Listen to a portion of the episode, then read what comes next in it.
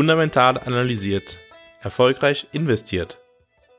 Fundamental analysiert ist dein Partner auf deinem Weg zu deiner persönlich optimalen Portfolioaufstellung. Mit einem strukturierten Prozess begleitet Fundamental analysiert dich auf deinem Weg zu deinem optimalen Portfolio. Ich persönlich bin davon überzeugt, dass jeder Mensch ein persönlich optimales Portfolio braucht. Auch du. Wenn du dich dafür interessierst, deine Chancen zu nutzen, um deinen Zielen näher zu kommen, geh jetzt auf fundamentalanalysiert.com, schau dir an, wie ich arbeite und vereinbare ein kostenloses Erstgespräch. Fundamental analysiert arbeitet komplett unabhängig von Banken oder von Vorgesellschaft. Der Weg, wie fundamental analysiert sein Geld verdient, ist durch Analysen, die dich persönlich optimieren, die für dich das Optimale herausholen. Mein Ziel ist es, dich zu befähigen, mit deinem Portfolio den maximalen Erfolg zu erzielen und dabei auf eine Art und Weise aufgestellt zu sein, dass du zu jeder Zeit ruhig schlafen kannst. Gehe also jetzt auf fundamentalanalysiert.com,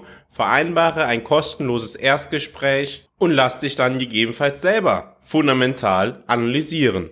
Herzlich willkommen bei einer neuen Folge von Fundamental Analysiert. Ich freue mich, dass du heute wieder dabei bist. In den letzten Wochen haben wir vor allem darauf geschaut, mit welchen Daten wir Annahmen treffen können über die zukünftige Entwicklung des Kapitalmarktes. Wir haben darauf geschaut, welchen Einfluss Zinsen auf die verschiedenen Anlageklassen haben können. Ebenso haben wir in der vergangenen Woche auf verschiedene Indikatoren zum Konsumentenverhalten geschaut.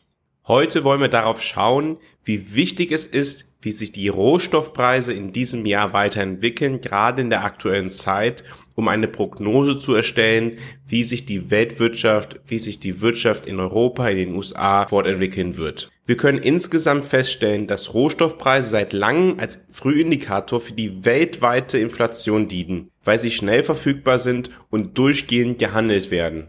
Als vorauseilende Indikatoren für die reale Wirtschaftsentwicklung sind sie allerdings eher weniger verbreitet. Ich bin der Überzeugung, dass in diesem Jahr der Blick auf die Rohstoffpreise noch viel wichtiger ist als sonst. Schauen wir aber erstmal auf die verschiedenen Indikatoren, die es gibt, um die Konjunkturentwicklung vorherzusagen. Auf globaler Ebene gibt es eigentlich vier Typen von Indikatoren, die für die Konjunktur, aber auch für die Inflationsprognosen herangezogen werden. Die wohl bekanntesten Indikatoren sind offizielle Statistiken wie Informationen über die Industrieproduktion und diese Indikatoren zielen auf die Konjunktur ab. Sie haben allerdings den Nachteil, dass sie mit beträchtlicher Verzögerung veröffentlicht werden, so dass sie halt quasi nachlaufende Indikatoren sind. Schnell verfügbare Daten wie Rohstoffpreise bleiben dann außen vor. Eine weitere Möglichkeit, Indikatoren zu nutzen, sind Umfragen bei Experten, Unternehmen oder Verbrauchern. Ihr erinnert euch vielleicht an die Folge in der letzten Woche, wo wir uns sehr stark auf Umfragen unter Verbrauchern konzentriert haben. Diese Indikatoren haben den Vorteil, dass sie zeitnah verfügbar sind, allerdings gibt es nur wenige international breit abgestützte Umfragen. Während Konsumentenpreise und Preise von Gütern und Dienstleistungen bei solchen Befragungen regelmäßig berücksichtigt werden, fließen diejenigen von Rohstoffen allerdings implizit ein. Vor allem, wenn es um Einkaufspreise für Vorprodukte geht. Diese Vorgehensweise bietet sich vor allem als Frühindikator für die Konjunktur wie auch für die Inflation an und deshalb haben wir sie in der letzten Woche ja auch benutzt. Die dritte Möglichkeit besteht darin, Preis- und Volumendaten als Indikatoren zu benutzen. Dazu zählen typischerweise auch Rohstoffpreise. Neben den Rohstoffpreisen liefern auch Frachtraten, das Frachtvolumen und die Rohstoffproduktion Informationen für Konjunkturanalysen. Ein potenzielles Problem bei dieser Vorgehensweise ist allerdings, dass damit Daten, die nicht nur dem Weltwirtschaftszyklus entstammen, sondern auch durch strukturelle Veränderungen beeinflusst werden können, mit einfließen. Und diese müssen nicht unbedingt mit der zyklischen Lage zusammenhängen. Zum Beispiel werden bei einer großen Nachfrage mehr Frachtschiffe gebaut. Wenn die Schiffe dann wenige Monate später vom Stapel laufen, hat die Nachfrage in der Zwischenzeit aber womöglich wieder nachgelassen und bei Überkapazitäten sinken dann die Preise. Viertens gibt es Sammelindikatoren. Beispielsweise die OECD benutzt Sammelindikatoren und setzt dabei Leitindikatoren für ihre Mitgliedsländer und einige Nicht-Mitgliedsländer zusammen. Wenn wir uns aber heute mit dem Rohstoffmarkt oder den Rohstoffmärkten insgesamt beschäftigen wollen, müssen wir uns ja die Frage stellen, wie denn diese Daten verwendet werden. Zumeist werden Daten der verschiedenen Rohstoffmärkte in zusammenfassende Preisindizes gepackt und diese Daten sollen dann einen Mehrwert in der Analyse bieten. Es ist übrigens auch möglich, in beispielsweise diese Indizes zu investieren. Es gibt da Produkte, mit denen man quasi ein Rohstoffexposure in sein Portfolio einbauen kann. Das kann beispielsweise als Form eines alternativen Ansatzes Risiko diversifizieren und in speziellen Marktsituationen Chancen bieten. Ich möchte an dieser Stelle zwei verschiedene Indizes nennen, die in Frage kommen, wenn man sich mit Rohstoffen beschäftigt.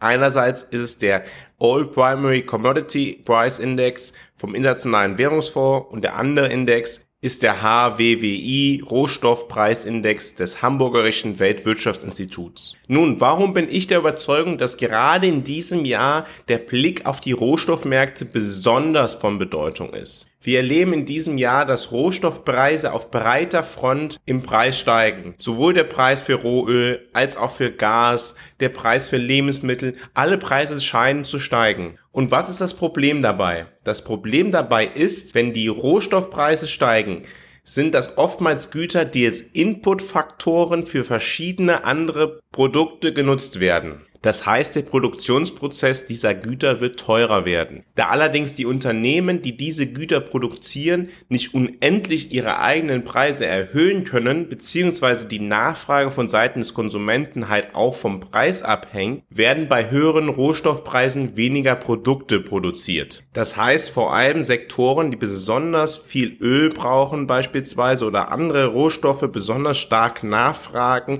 um ihre Produkte zu produzieren, haben haben das Problem bei steigenden Rohstoffpreisen, dass sie ihre Preise nicht vollständig weitergeben können und dementsprechend ihr Angebot reduzieren müssen. Die volkswirtschaftliche Gesamtleistung sinkt also dadurch. Allerdings gibt es noch einen weiteren Faktor, der die gesamte Volkswirtschaft betrifft und nicht nur die Sektoren, welche energieintensiv oder vor allem rohstoffintensiv Produkte herstellen. Der Konsument hat weniger Geld zur Verfügung, wenn bestimmte Rohstoffe im Preis steigen. Auf der Nachfrageseite entfaltet sich ein dämpfender Einfluss über die Einschränkung des realen Einkommensspielraums der privaten Haushalte.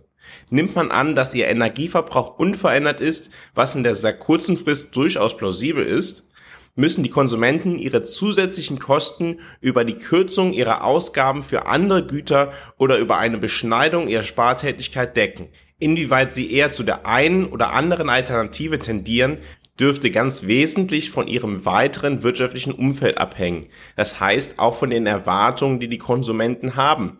Und wenn wir uns jetzt daran erinnern, dass wir in der letzten Woche festgestellt haben, dass einerseits die Konsumenten weltweit so pessimistisch sind wie seit Jahrzehnten nicht mehr oder wie sogar noch nie und andererseits, dass die Konsumenten vor allem die Produkte, die zum täglichen Gebrauch vonnöten sind, wie beispielsweise das Benzin, um zur Arbeit zu fahren oder das Brot, was man braucht, um sich selber zu ernähren oder die Kleidung, die man braucht, um nicht nackt vor die Haustür zu gehen und wir bereits in den Daten gesehen haben, dass die Menschen ihre sonstigen Konsumentscheidungen einschränken, hat das einen entsprechenden Einfluss. Ebenso haben wir in den Daten der USA gesehen, dass die Sparrate der Menschen deutlich gesunken ist. Die Rohstoffpreise haben also beide Seiten betroffen. Also die Menschen haben sich nicht nur dafür entschieden, weniger von bestimmten Konsumgütern zu konsumieren, welche langlebig sind, welche sie aktuell nicht unbedingt brauchen, sondern haben sich auch dafür entschieden, dass sie ihre Sparleistung reduzieren. Insgesamt haben höhere Rohstoffpreise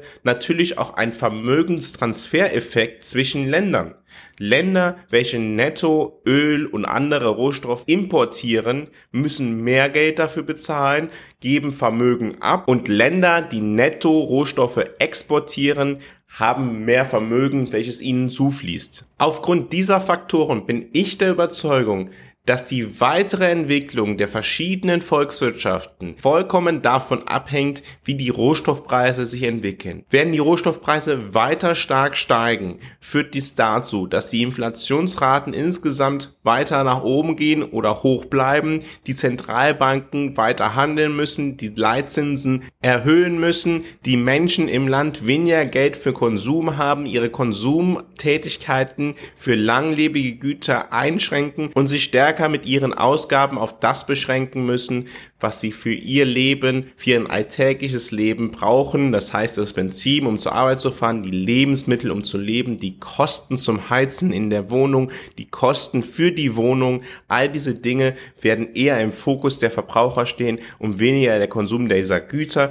Dies führt dazu, dass dann die reale Aktivität in der Wirtschaft sich weiter einschränkt. Und wenn das eintritt, dann haben wir die Situation, dass die Verbraucher, die ja meistens auch einem Erwerb nachgeben, also feststellen, dass die Konjunktur insgesamt schwächer wird, dass sie Angst bekommen, ihren Job zu verlieren und dementsprechend noch weniger konsumieren und eher ihre Sparrate erhöhen. Und das dieser psychologische Effekt führt dann dazu, dass sich die Rezession weiter verstärkt. Wenn wir hingegen erleben, dass die Rohstoffpreise beginnen zu sinken, das heißt der Rohölpreis sinkt, gegebenenfalls auch die Lebensmittelpreise, die Preise für andere Rohstoffe, weil die Nachfrage nach diesen Rohstoffen insgesamt durch die konjunkturelle Entwicklung niedriger wird, dann könnte es der Fall sein, dass sich die konjunkturelle Situation gar nicht so schlimm entwickelt. Dann muss das Szenario, was ich zuvor gezeichnet habe, gar nicht eintreten.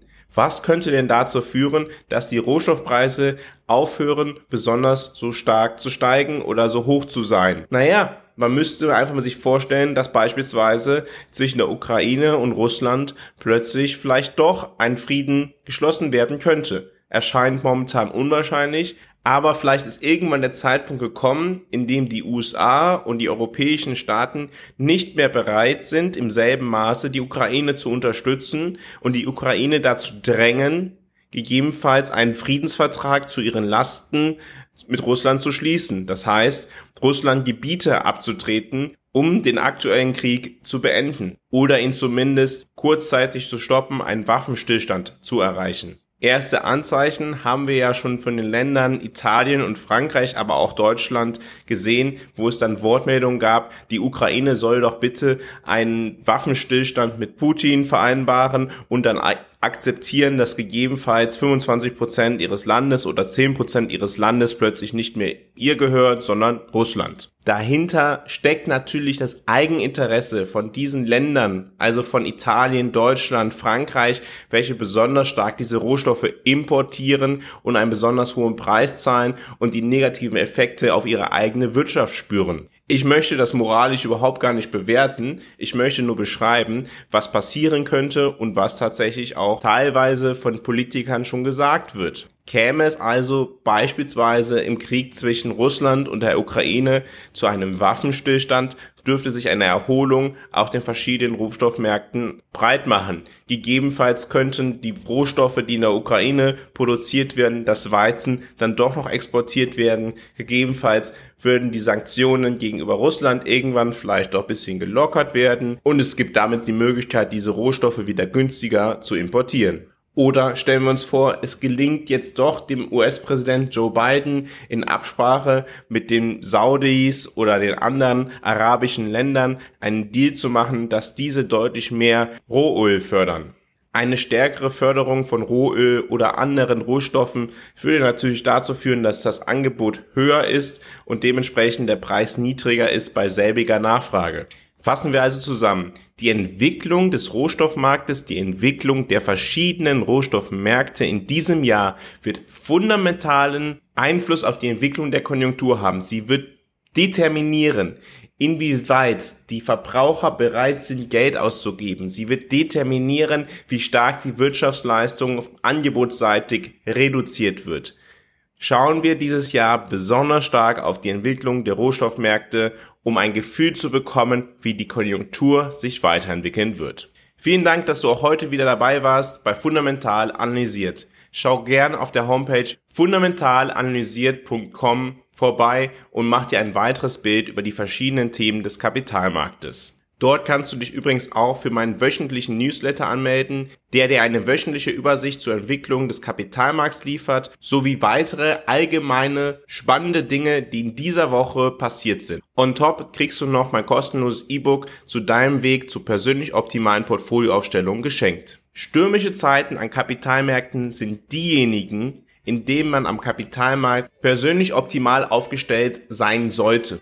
dann muss man auch keine Sorge über die weitere Entwicklung des Kapitalmarkts haben. Ich freue mich, wenn du in der nächsten Woche auch wieder dabei bist und verbleibe bis dahin mit einem fundamental analysiert, erfolgreich investiert.